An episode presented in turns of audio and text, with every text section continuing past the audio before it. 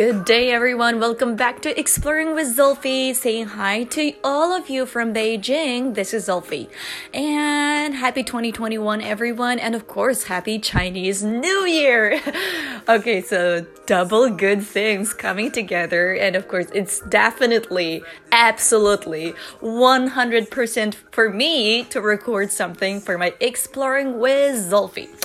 And I have to be honest, I know it's been such a long time, and actually, don't get me wrong, I tried to record something, and I, I actually did, you know, in the beginning of January.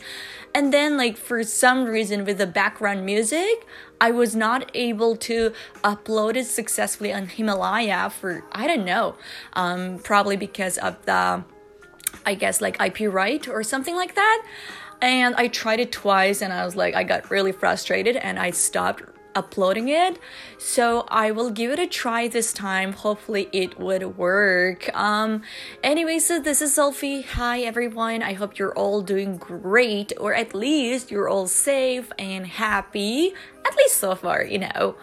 Okay, so today's theme is going to be about my summary or, you know, how I felt after experiencing 2020, which has been probably the most unforgettable year in everyone's life, not only mine, everyone's life. So uh, I would like to share some of my feelings um, about you know the re like the conclusion or the keyword that I got after experiencing 2021.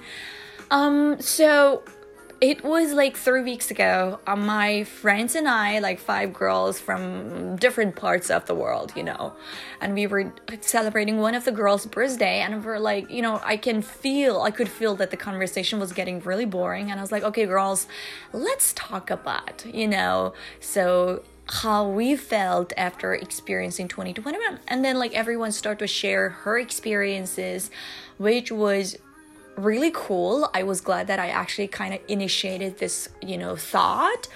So before we actually made a conclusion um, different people share different summary of their life from 2021 and one of the girls she said she kind of like she almost lost her job because she works in a hotel and uh, for her like it put her into such a chaotic like anxiety you know status. So for her her keyword was try to live at the moment things will be better one day. So another girl uh, i think she was german and what she shared was really impressive to me because she said you know after most of her friends left China. For for them, it was like you know it was hard uh, to keep in touch. So for that girl, it was also hard to make new friends or to meet new people because it was not that she was not cool or it was not that other people not cool. It was basically she was not really you know socially active and she said one day, like one of my friends, she called me because she was hanging out with other people and I, I joined them. And after I joined them, I realized that there are so many wonderful people around us that we can actually share we can actually enjoy time together uh, so for her her keyword is keyword was um, take the initiative try to socialize and you will find that there are so many wonderful people around you just like you it's just a matter of time and effort if you're willing to you know take the initiative to spend time with these people.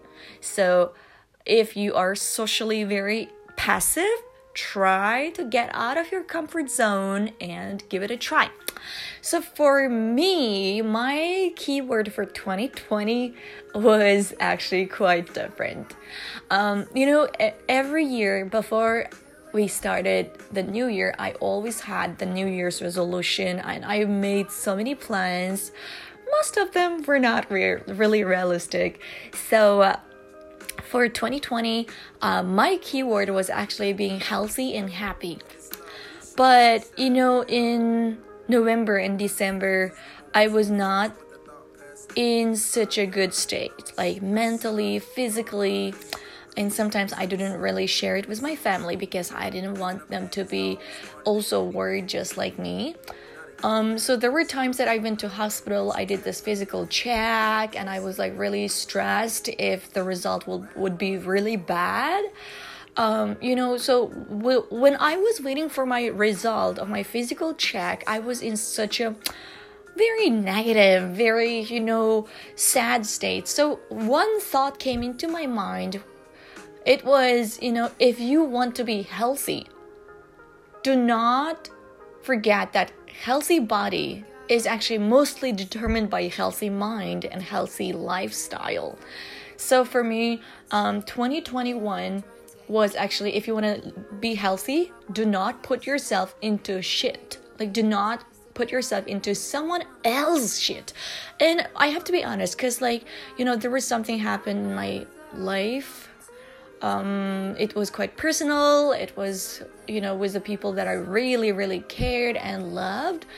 And i realized that every time like i had this heroic like personality i always want to be hero. I always wanted to help people. I always want to be this person who could make another person feel safe and secure. But you know in december i was really exhausted. I was really tired. And i was like okay but what about me? You know i can be for other people. I can be there for someone else but what about me? What about Zulfi? So for me, that was the strongest point and strongest like you know I feeling and thought that I got from 2020. So my suggestion to all the ladies and or uh, all the people who are listening to this was, you know, if you want to be healthy and happy, do not put yourself into someone else's shit and also try to love yourself. You also need you. Okay? So do not you know invest like invest too much of your time in someone else's business because sometimes the more you give the more they'll expect from you yeah, that was my personal thought from 2020. Anyway, so uh, another of my friends, she also shared her per- personal thought after experiencing 2020 was that like she was not really close with her family, especially with her dad, because her dad was divorced and something like that. So she said like her strongest feeling after 2020 was she went back home during the coronavirus. Actually, she went back to Germany for like five months and then she came back to China and she said like for some reason I always try to escape or I always try to stay away from my family. But after I stayed in Germany for like five months, I realized that family can give you so much like mental security and support and love. So, my thought is in the future, if I have some extra time, I'd love to go and visit my parents, my sisters, and stuff. So, it was also really impressive. Like, we all really liked that, you know, because um, I'm sure a lot of you, just like me, um, are away from your parents or away from your sisters or brothers. And some for some reason it could be also because kind of a way of escaping or a way of avoiding intimacy with your family. So the moment when you actually feel comfortable with spending time with them i think that would be really wonderful. And every time when i talk to my mom you know, about my childhood or how poor we were, but how happy we were, I always feel like she is kind of like, you know, slowing down my time in life. Because, like in Beijing or in big cities, I always feel like my life is changing so fast. Everything's happening in such a quick speed, and sometimes, like, it also put me in such a big anxious state. So for me, every time when I talk and every time when we kind of like, you know, recall this beautiful but bitter, uh, poor memory, I always feel like I'm going backward, which was not a bad thing. You have to, you know, you have to understand, which was not a bad thing. So when I like when I was pulled by you know pulled back by my mom to think about my past or our past i always feel like i'm kind of like taking slow steps in beijing which made me feel so relaxed. So yeah like you know so in, general i think for 2020 um, you know combining with like combining how I felt with how my friends felt, I think it was literally like four points. Number one is try to enjoy the moment. Like things will get better. Maybe it will suck. It will be really bad right now, but you know, be patient and try to focus on what you're doing or what you're having right now.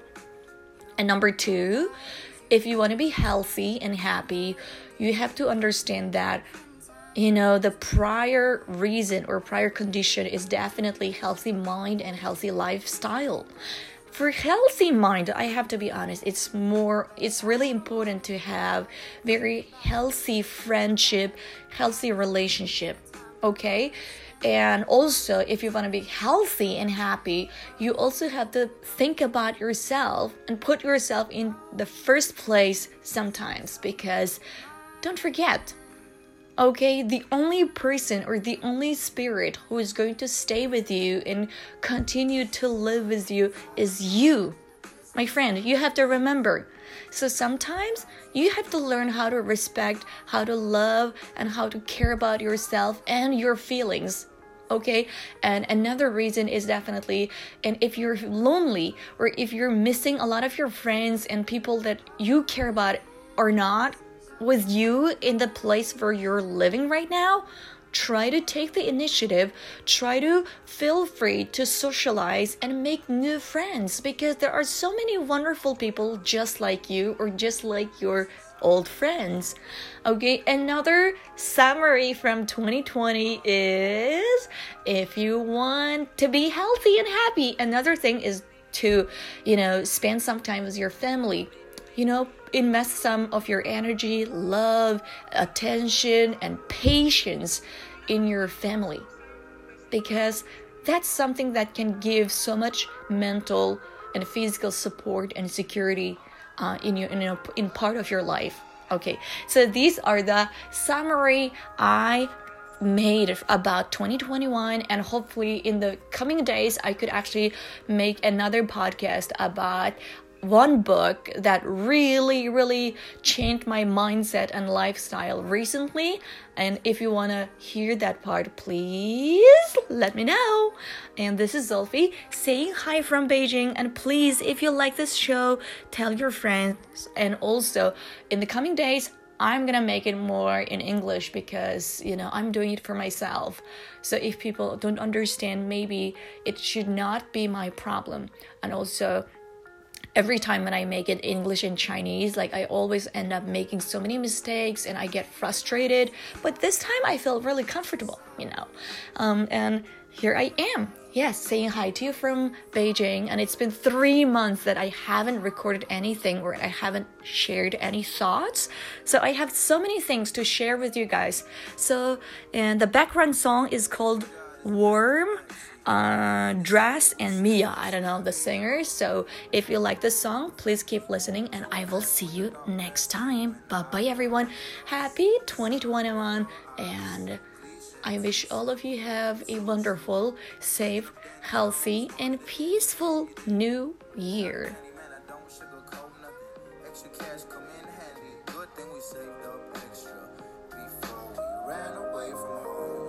gotta go.